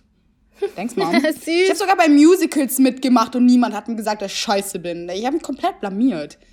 Whatever. Egal, eh gut trotzdem. An, anderes Thema. Ähm, aber ja, Süß. das mit Feiertagen, Religion, Glaube, äh, ich glaube, das kommt gar nicht auf Deutsch, Italienisch oder Äthiopisch an, sondern es kommt halt einfach drauf an, in was für einer Familie du bist. Ich kenne genug Italiener, die gar nicht gläubig sind oder religiös. Also mhm. ich kenne auch die, die mhm. komplett ausrasten. Und ich kenne Deutsche, die religiöser sind als Italiener. Also das ist mhm. Ansichtssache. Also ich, ich, ich ja. bin von mir, also ich bin nur überzeugt davon, dass Feiertage in diesen Kulturen komplett anders gefeiert werden. Mhm. Also bei uns, ich muss sagen, meine Familie ist schon sehr muslimisch gewesen. Mhm. Und ich war auch in sechs Koranschulen oder so. Und ich habe auch Arabisch lesen gelernt. Und ähm, bei vielen äthiopischen Kindern ist so, also jetzt mal von meiner ethnischen Gruppe, wir sind die Oromos, für die Leute, die es interessiert. Weil, äh, und äh, die sind größtenteils Stop, hör auf, Oromo-Songs zu singen. Ähm, auf jeden Fall, ja, vor dieser Aufnahme haben wir uns äh, wieder so ein altes Oromo-Song angehört, das ich ihr vor tausend Jahren in der sechsten Klasse oder in der siebten Klasse gezeigt habe. Und aus Nostalgiegründen haben wir es uns wieder angehört. Nee, nee, nee, nee, nee, Madame. Du hast es mir nicht gezeigt. Du hattest einen MP3-Player und auf deinem MP3-Player hatte jedes Lied nicht denselben Titelnamen, das es eigentlich haben sollte. Und dieses Oromo-Musik war, glaube ich, unter Where Have You Been oder so eingespeichert. Und ich habe einfach nur Musik auf deinem Handy gehört und dann kam das. Und du wolltest gar nicht, dass ich das höre. Und ich fand's voll fresh, Mann. Das ist ein richtig nicer Hit. Und ähm, versuch mal bei Biff, du in diesem kack MP3-Player irgendein Lied Der zu finden. Du denkst so, du findest jetzt Umbrella, klickst drauf. Nee, es ist nicht Umbrella. Ich so, what the fuck? Und dann wusste sie aber, nee, nee, Umbrella ist das Lied. Wenn du Umbrella suchst, musst du auf das andere Lied gehen. Ich denke so, oh mein mhm. Gott. Ja, es war so, es hat sich alles um zehn Songs verschoben, die Titel, deswegen wusste ich immer, wo was ist. Ich war, ich war ja irgendwann mal dran gewöhnt, so, okay, dieses Lied ist eigentlich das andere Lied. Mhm. Und ja. Ja, ja, es war, du hast halt dieses Lied dann viel zu oft für meinen Geschmack gesungen und ich dachte mir so, shut the fuck up. you just hating. You just hating, okay? It's a banger. Just hating. Hajalu yeah. Hundesa ist krasser Typ. Oh mein Gott. Ich glaube, Hajalu Hundesa ist so, so der Drake aus Äthiopien. Kann ich mir gut vorstellen. Habe ich seine Musikvideos gesehen, war richtig fresh und er hat richtig frische Moves. Üff. oh mein Gott, das, was er da tanzt, ich glaube, das ist aus, dem, aus der Region von meinem Vater, Mann, dieser Tanz. Ah, ah apropos, mein, in meiner Kindheit war ich auch immer auf so äthiopischen Partys, wo dann äh, so äthiopisches, ganz viel äthiopisches Essen gab und dann gab es noch so dieses ganze Rumtanzen, also dieses ganze äthiopische Tanzen und dann kamen Leute manchmal mit ihren äthiopischen Kleidungen und so. Es war, das war schon cool. Also ich fand das in meiner Kindheit richtig krass geil. Weil da haben die Leute auch tatsächlich getanzt, sie standen nicht nur da mit ihren Sektgläsern. No shade, aber. aber ja, ist ganz. Oh mein Gott! Gut, dass du das sagst. No shade, but. Ähm, Bruder hat ja geheiratet, ne? Mhm. Und es gab den italienischen Part und den deutschen Part. Und mhm. alle Italiener standen auf der Tanzfläche und haben das Tanzbein geschwungen. Und mhm. die meisten, ich sag nicht alle Deutschen, sondern viele, saßen halt einfach nur da. Haben vielleicht ab und zu so ein bisschen geklatscht, so, Yay. Aber just saying. That's, that's true. Oh ich weiß nicht, ob sie sich schämen. Ich weiß nicht, ob sie einfach nicht tanzen können. Ich weiß nicht, ob sie mhm. keinen, keine Ahnung, ah, habt ihr keinen Bock? Macht es euch keinen Spaß zu tanzen? Come on, mhm. it's party, man. It's, it's mhm. a wedding. Let's celebrate love. Mhm. Aber come on, man kann schon mal ein bisschen. Ja, ich, ich glaube, das Tanzen ist halt nicht so. Ich habe immer das Gefühl, dass Tanzen in kalten Ländern nicht so drinne. Also es ist nicht so verankert irgendwie. Ich weiß nicht, weil ich glaube, die sind meistens zu, also es ist so, dass in kalten Ländern sind die Leute öfter zu Hause. Und ich glaube, mhm. weil man öfter zu Hause ist, feiert man vielleicht weniger als Leute, die in warmen Ländern mhm. leben. Und aus diesem Grund ist vielleicht das Tanzen da nicht so verankert wie jetzt so in, weiß ich nicht, heißeren Ländern. Meine eigene Vermutung, meine eigenen Vermutung nach. Heiße Länder, heiße Tänze. Hey, ja, mhm. ja, ich weiß mhm. eh, was du meinst. Voll. Weißt du, was ich übrigens auch letztens gehört habe? Hm. Dass hm, es kommen ja voll viele so berühmte Autoren und Denker und so weiter aus so aus Deutschland vor allem, mhm. aber auch so mhm. aus Großbritannien. Also ich meine mhm. jetzt so Kant oder boah, mir fallen keine anderen Leute ein. Es gibt äh, diese ganzen oder Schiller Goethe ja, oder ja, Shakespeare. Ja. Oder Shakespeare, ja genau, all diese Leute. Sorry, ich weiß auch nicht, wieso gerade. Mir fallen keine Leute an, nur Kant. Mehr Leute ja, ich hatte vor allem, dass mir ausgerechnet Kant eingefallen ist. Ich weiß nicht. Gell? Auf jeden Fall, ich hatte, ich weiß auch nicht. Ich hatte gerade voll so einen Gehirnfurz. ähm, auf jeden Fall, der Grund dafür, dass äh, diese Leute vor allem aus so als aus so Mitteleuropa kommen, ist anscheinend, ob das tatsächlich stimmt oder nicht, äh, weiß ich nicht, ist, weil die aus kälteren Ländern kommen und weil du aus, aus einem kalten Land kommst, bist du öfter zu Hause. Und wenn du öfter zu Hause bist, denkst du viel mehr nach. Und dadurch, dass du viel eher nachdenkst, kommst du eher auf so welche Theorien und diese ganzen Moralzeugs und du weißt schon, was ich meine. Das, ja. was die alle halt ja, ja, ich fand das voll interessant. Ich so, wow, es, ich wusste, es hat alles mit dem fucking Wetter zu tun. Ja, so. was denkst du, wie viele Denker und Poeten jetzt aus der Quarantänezeit rauskommen werden? Ich glaube oh, Zero, knows, weil wir die ganze Generation ist irgendwie ein bisschen dumm. TikTok. So.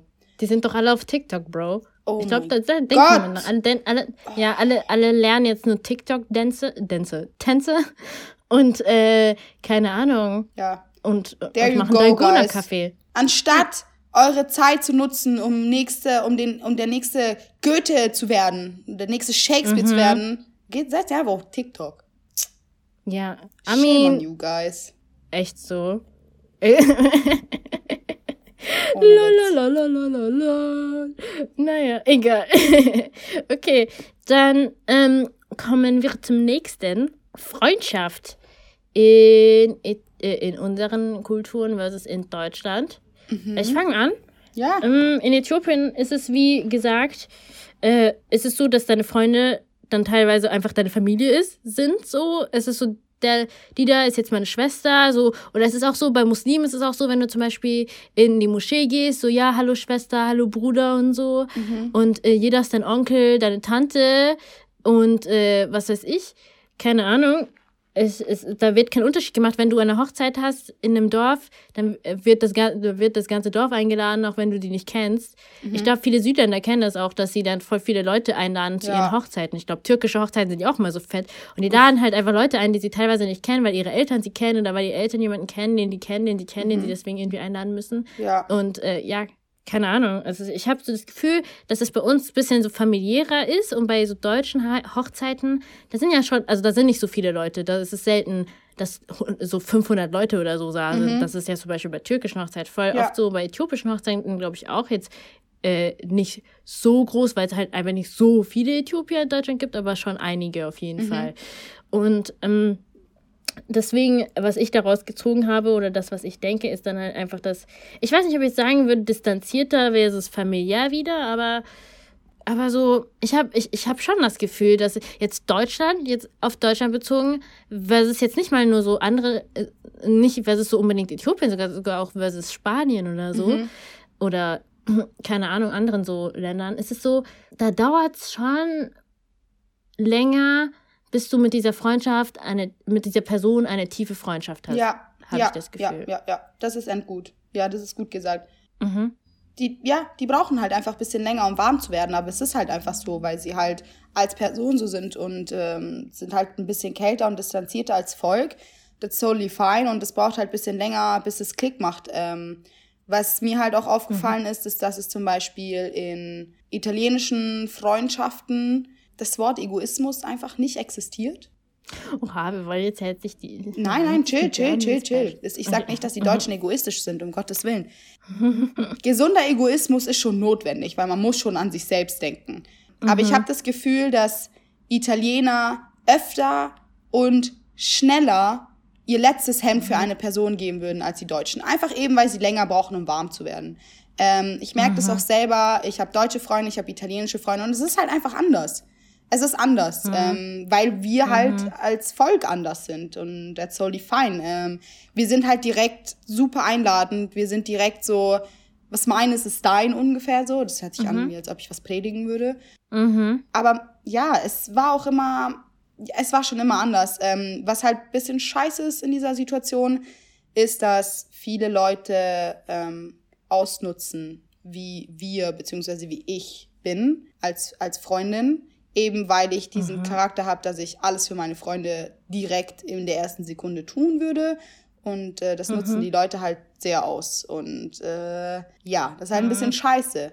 In, weil mhm. es ist dann halt nur einseitig irgendwie oder mhm. nicht ausgeglichen. Wobei in Italien ist es dann halt wieder ausgeglichen, weil beide sind halt mit 110 Prozent dabei. Und ja, also so habe ich das gemerkt. So ist auch, bei uns ist es auch immer so, dass wenn du eingeladen wirst, musst du die Person unbedingt auch einladen. Wenn mhm. du Essen, wenn du Essen bei dieser Person hattest, dann musst du das auch machen. Ja. Also du musst irgendwie schon zurückgeben.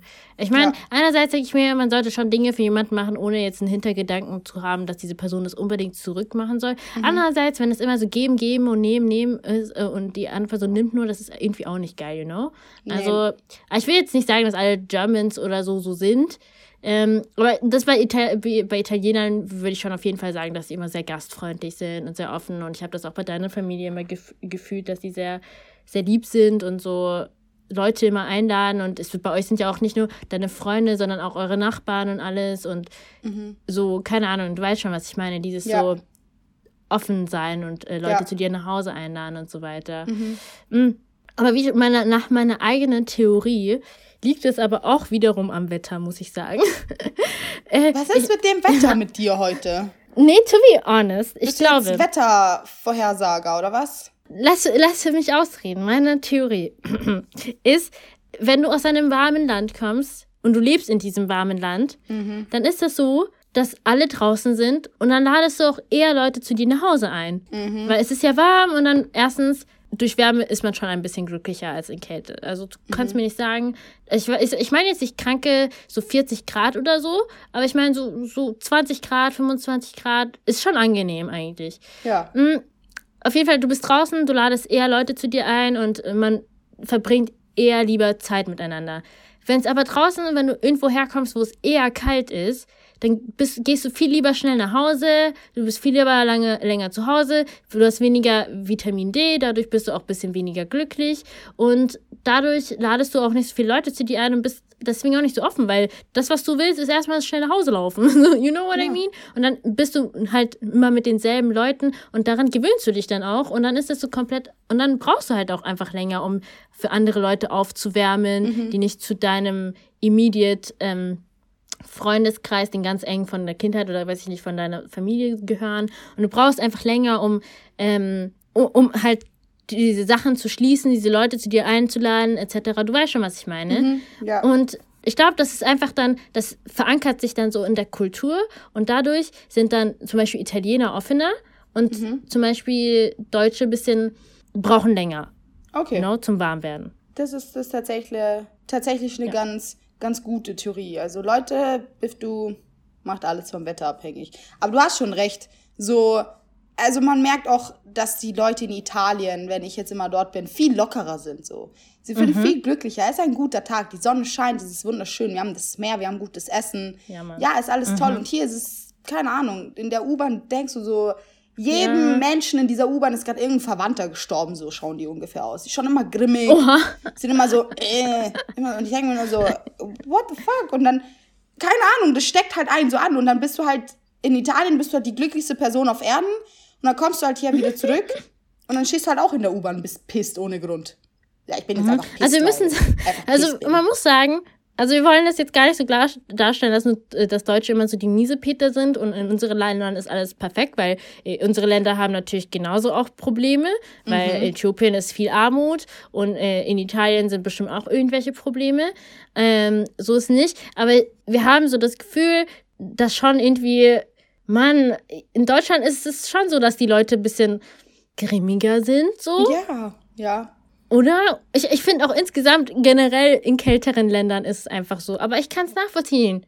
Wenn du in einem Land bist, wo es öfter Sonne ist und so weiter und wo du mehr hast, dann kann ich mir vorstellen, dass du ein bisschen happier bist als Leute ja. oder dass deine Stimmung einfach besser ist als jetzt, wenn du so, es regnet immer, du bist in der U-Bahn, da ist wieder so dieser eine Penner, der Musik macht und, äh, obwohl ich finde das immer cool, wenn die Musik machen, egal. Aber andere Leute, glaube ich, sind dann angepisst und dann irgendwie bist du in der Arbeit und dann sind andere Leute, die vielleicht auch angepisst sind und dann ist man mhm. zusammen angepisst, so in, in der Gemeinschaft, you ja. know?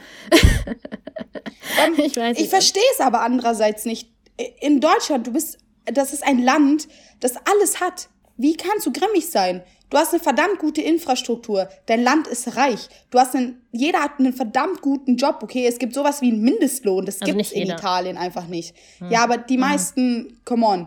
Man lebt in Deutschland gut und selbst wenn man nicht einen guten Job hat, dann kriegt man genug Geld zum, vom Staat zum Überleben. Wir haben eine verdammt gute Politik, äh, die Schulen, alles ist einfach gut, außer dass die MVG halt immer so spät kommt in München.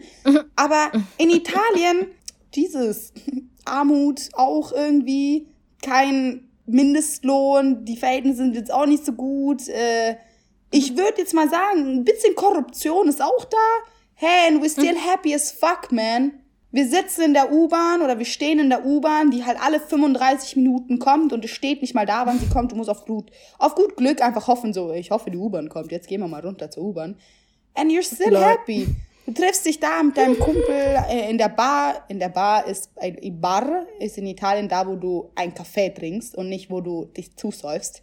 Und äh, dann triffst du dich und trinkst einen Kaffee und in einer Stunde triffst du dich mit dem anderen, trinkst einen Kaffee und das Leben ist gut. So, hm. weißt du? Ja, wie schon gesagt, ich, ich gehe davon aus, dass es wirklich was mit der mit dem Wetter immer noch zu tun hat. Ja. Und das Wetter beeinflusst halt einfach die Kultur, würde ich sagen. Ja, ja. Immer noch. Voll. Ich weiß, es klingt jetzt voll.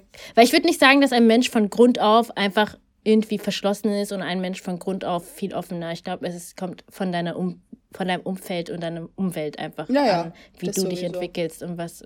Ja, genau. Das auf jeden Fall. Mhm, gut, dann kommen wir, also wir reden ja die ganze Zeit über uns und die Deutschen. Mhm. Dabei sind wir beide eigentlich in Deutschland geboren und aufgewachsen. Mhm. Ich war sogar so, ich, ich war selbst sogar noch nie eigentlich in Äthiopien. Und dann äh, wollten wir zum nächsten Thema kommen, zu unserer deutschen Identität. Wie deutsch siehst du dich? Ähm, so. Hm, gar nicht.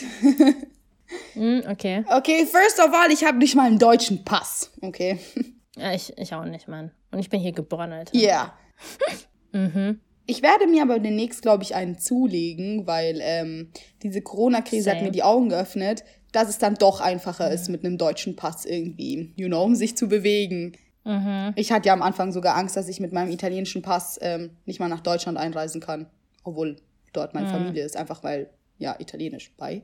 Mhm. Nee, aber ich sag dir offen und ehrlich, ähm, ja, Deutschland hat natürlich auf mich abgefärbt. Ich meine, ich bin dort aufgewachsen. Ich kann doch nicht einfach sagen, so, nee, Deutschland gar nicht. Aber ich fühle mich mhm. trotzdem zu 100% italienisch. Einfach weil ich wirklich eins zu eins dieselben Eigenschaften habe wie meine Eltern.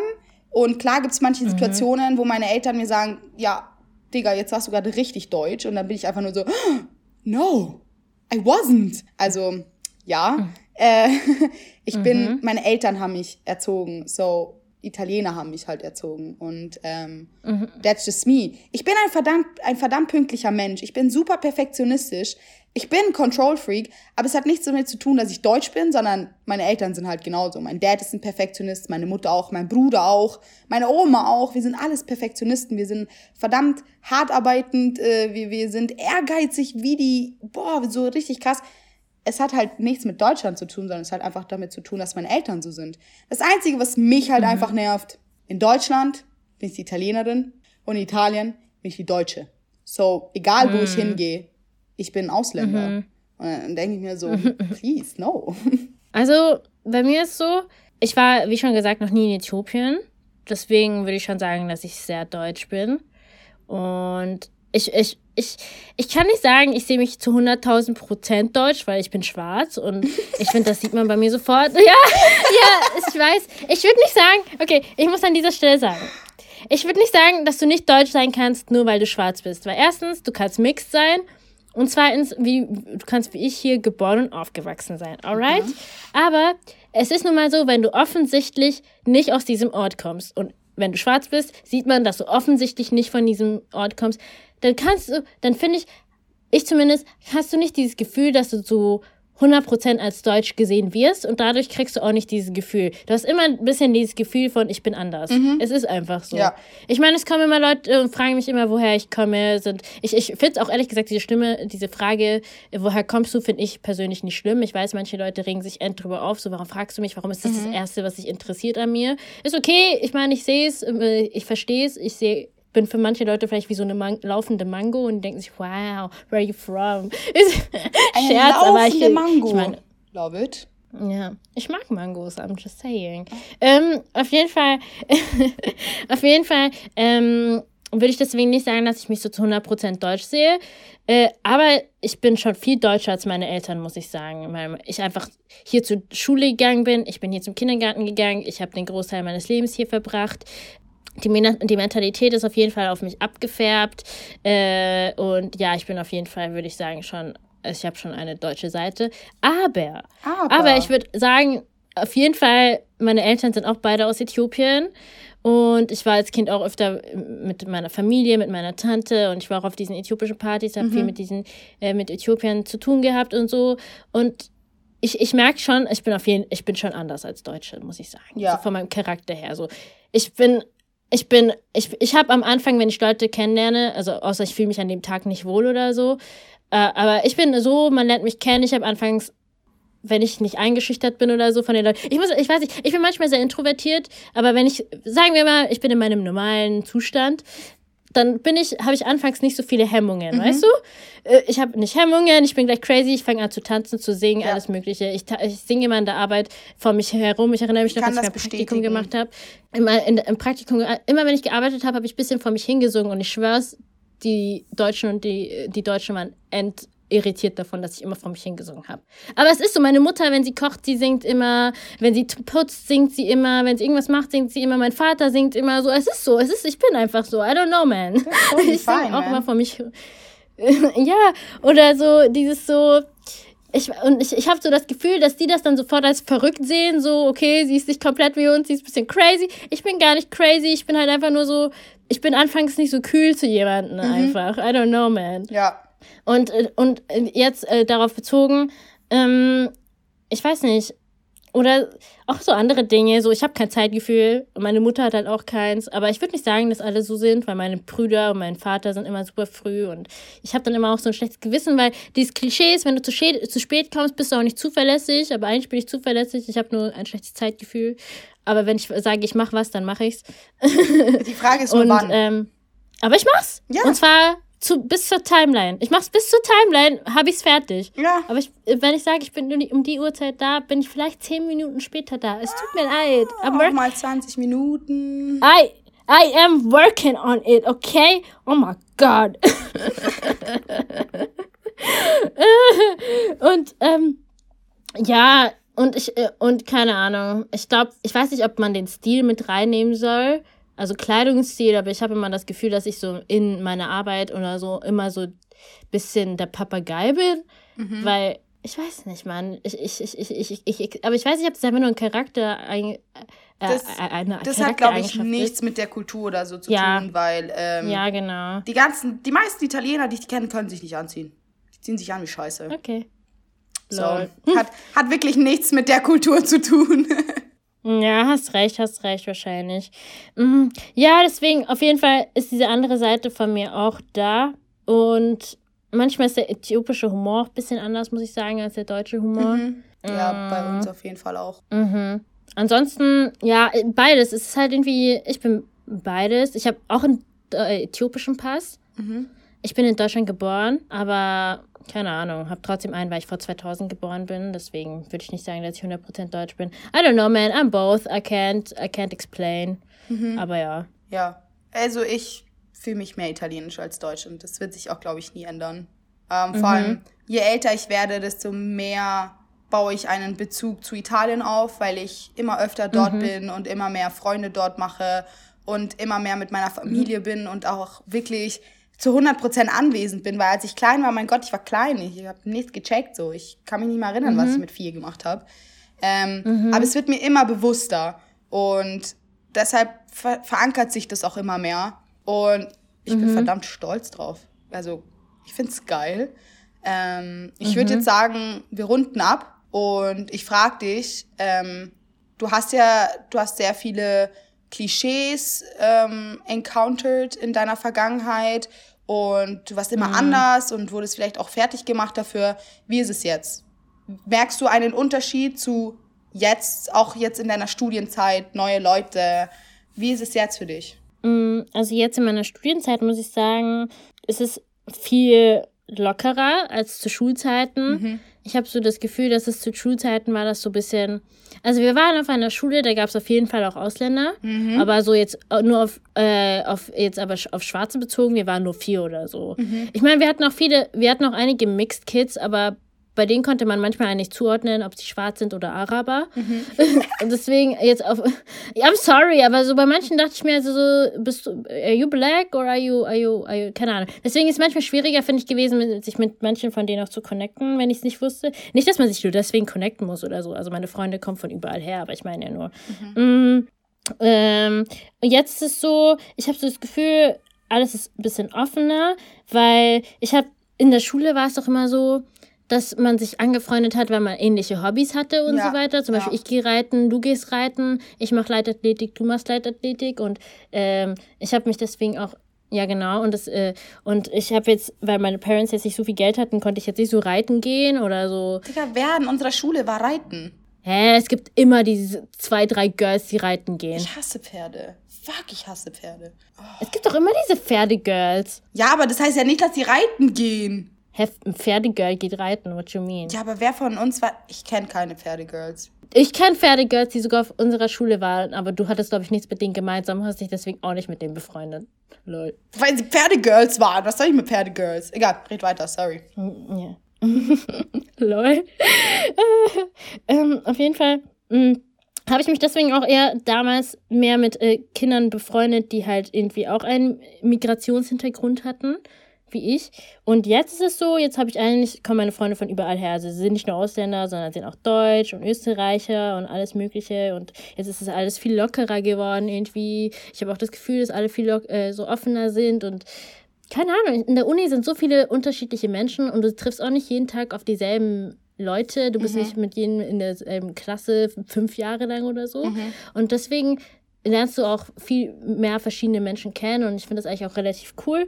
Und ich finde in Österreich sind auch, also zumindest in Wien, sind zum Beispiel in Kommunikationswissenschaft viel mehr so Ausländer vorhanden als jetzt in Deutschland oder in ja. München in der LMU vergleichsweise. Ja. Also eine Freundin von mir studiert ähm, auch Kommunikationswissenschaft an der LMU in München und sie meint, sie ist so praktisch die einzige Ausländerin plus noch eine andere Asiatin in ihrem in, in dem ganzen Studiengang. Und mhm. bei uns sind es ja echt viele, Alter. Mhm. Weil wir sind ja auch im Massenstudiengang. Ganz, wir, bei uns gibt es über 600 Leute. Und da sind Leute hier. Hier sehe ich viel öfter Leute mit Kopftuch in der Uni. Ja. Oder Schwarze, Türken, Albaner, voll viele Osteuropäer. Und es macht mich so glücklich, wenn ich die alle sehe, dass die es geschafft haben, irgendwie sozial aufzusteigen. Ja, und äh, das ist und dass es nicht nur so dieselben Leute sind, weißt du, weil ich finde, wenn ich in München bin und wenn ich dort an die Uni gehe, dann sehe ich viel öfter Leute, die entweder einen deutschen Hintergrund haben oder die aus dem Ausland äh, nach Deutschland geschickt wurden und oft haben deren Eltern auch Geld, deswegen konnten sie überhaupt ihre Kinder ins Ausland schicken, mhm. um dort zu studieren. Ja. Wenn sie irgendwie einen migrantischen ja, und keine Ahnung, ich finde, das ist hier ein bisschen, ich glaube einfach, weil es hier kein NC gibt und äh, du mit einem Aufnahmetest in dein Studium kommst und so weiter. Und keine Ahnung, ich weiß nicht, aber es freut mich auf jeden Fall, wenn ich das sehe. Ja. In der Arbeit jedoch, finde ich, ist es nicht so. Mhm. Also ich war, ich habe in einer, ich habe in einem, äh, Journal ich habe viel Journalistisches gemacht schon davor. Und irgendwie, ich habe das Gefühl, dass in Akademikerberufen sind es immer noch relativ wenige Leute mit Migrationshintergrund. Ich meine, ich sehe schon öfter so Italiener und so Leute, die irgendwie Russen sind oder so Türken, aber so jetzt auf Schwarze bezogen, also fast nie oder nur so zwei oder so. Mhm. Und es sind aber immer krasse Minderheit und es sind immer, finde ich, je höher der Job ist, viel mehr viel mehr auf jeden Fall Deutsche als jetzt Ausländer. Aber wenn du jetzt so Verkäuferjobs schaust, wenn du im Einzelhandel bist oder so, da sind es immer voll viele Ausländer, ja. know?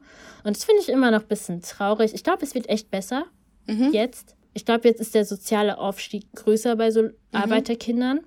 Aber es ist noch nicht so, dass ich mir denke, wow, ich werde jetzt in meiner Arbeit krass repräsentiert. Es gibt voll viele. Also ich bin immer noch so, ich bin immer noch oft so die einzige Schwarze. So, mhm. keine Ahnung. Es ist genauso wie in meiner Grundschule, da war ich auch die einzige Schwarze. Ich habe dann ein richtiges Throwback, Alter.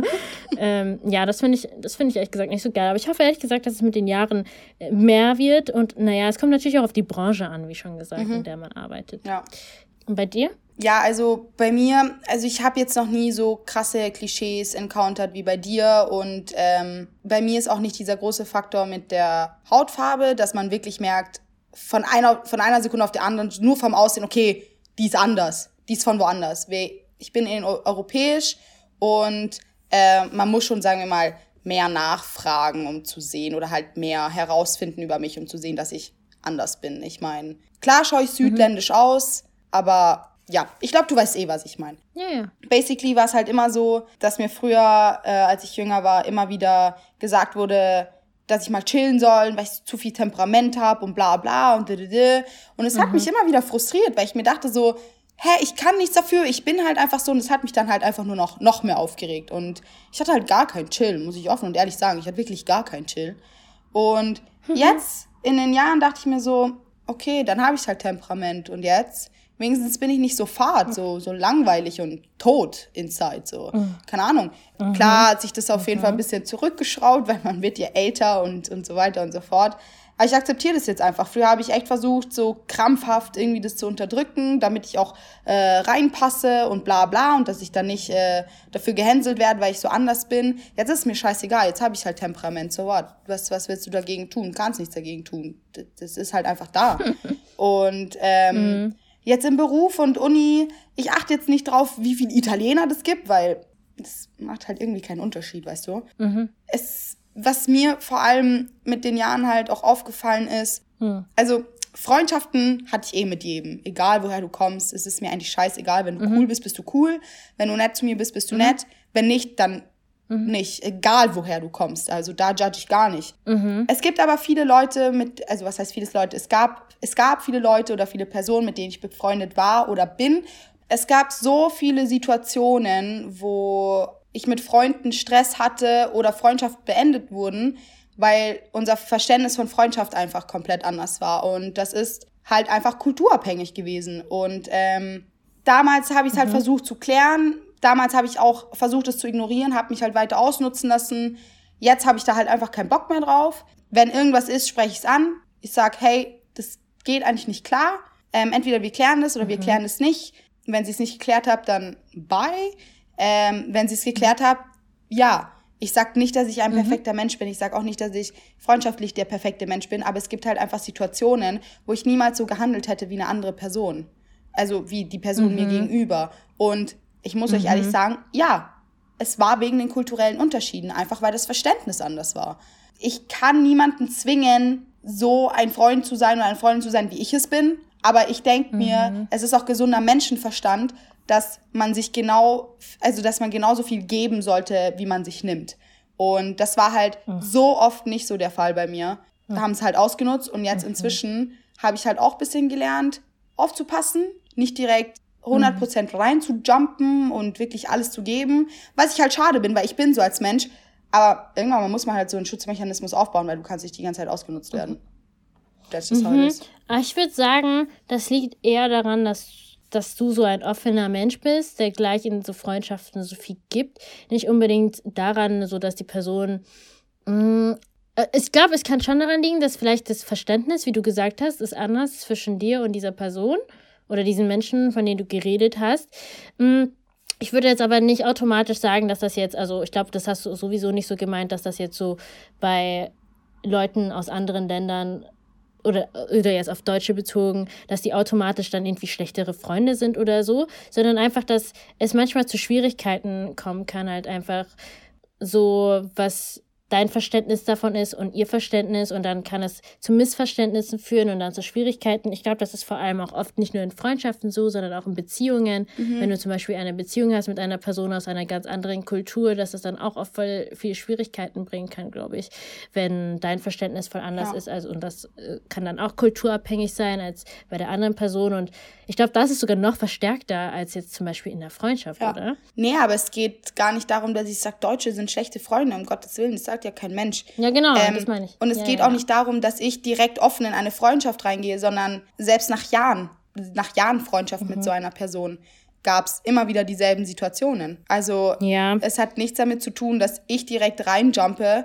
sondern mhm. keine Ahnung. Ja, vielleicht waren diese Leute einfach scheiße. Let's be honest. Ja, Manche also, Leute, es, es gibt Leute, die sind scheiße und zwar aus jedem Land. Also mhm. in jedem Land gibt es Leute, die sind einfach kacke und schlechte Freunde. Und wenn man Pech hat, geratet man manchmal an diese Leute. Aber ich denke, dass diese Leute in dein Leben treten, damit du was daraus lernst. Ja. Und in dem Fall hast du daraus gelernt, dass du vielleicht einfach vorsichtiger sein musst bei, an, bei manchen Menschen. Ja. Aber wie schon gesagt, wir wollen jetzt damit gar nicht sagen, dass das jetzt unbedingt, äh, also wie Antea vorhin auch gesagt hat, eine Person ist nicht automatisch scheiße, weil sie aus diesem Land kommt oder so oder ist deswegen ein schlechter Freund oder so. Äh, nur ist es, es ist nur so, wenn zwei Leute sind aus verschiedenen Ländern, dann ist die Schwierigkeit nochmal da, dass kulturabhängig irgendwelche Missverständnisse passieren. Das ist auch, das ist doch ein guter Abschluss, oder? Schöne Weisheiten noch rausgehauen. Genau. Das ist ein guter Abschluss, mhm. würde ich sagen. Ich würde jetzt aber noch sagen, dass wir aber beide, auch wenn wir ab, an manchen Stellen Deutsch, Deutsche gebasht haben. Wir lieben Deutschland. Ich meine, wir sind in Deutschland aufgewachsen und wir haben auch von den Vorteilen von Deutschland auf jeden Fall äh, profitiert. Die Bildung, mhm. die Unterstützungen, ja. die Krankenkasse, alles Mögliche. In Deutschland ist es so viel, dass hier so uns geboten wird. Und ich habe auch, wie schon gesagt, also ich habe so viele liebe Leute auch in, kennengelernt, die deutsch sind oder aus anderen Ländern hier, die ich vielleicht nicht kennengelernt hätte, wenn ich nicht hier aufgewachsen wäre und Menschen, die mir richtig ans Herz gewachsen sind und bei dir ist es bestimmt genauso. Mhm. Und ähm, wir haben diese Folge eigentlich nur aufgenommen, um mal von unserer Erfahrung zu erzählen, wie es war, hier in Deutschland aufzuwachsen für uns. Mhm. Und ja, wir hoffen, das hat euch auch gefallen. Und wenn ihr vielleicht Gemeinsamkeiten habt oder Freunde kennt, die das auch diese Erfahrung gemacht haben oder so, schreibt uns das gerne äh, auf Instagram. Und äh, ihr könnt sie auch gerne teilen an genau diese Freunde. Und ja, Antea, um, um was wird's nächste Woche gehen? Nächste Woche wird's um Hokuspokus gehen. Ähm, Hokuspokus nicht in dem Sinne, dass wir euch irgendwelche Zaubersprüche beibringen werden, sondern wir werden bestimmte Praktiken aufgreifen und erklären, wie zum Beispiel äh, Kaffeesatz lesen, Tarotkarten legen ähm, und so weiter und so fort. Wir wollen gar nicht zu viel verraten. Wir werden diese aufgreifen, erklären und unseren Senf dazugeben, as always. Ja, genau. Wir freuen uns auf euch. Äh, wie ich schon vorhin gesagt habe, ihr könnt uns gerne teilen. Ihr könnt uns folgen auf Instagram. Instagram. Instagram. auf Instagram. Da heißen wir Feurig Süß. Und auf Apple Podcast könnt ihr uns liebend gerne fünf Sterne geben. Gut, das war's für diese Woche. Wir hören uns nächste Woche und bis dann. Ciao. Macht's gut, Leute.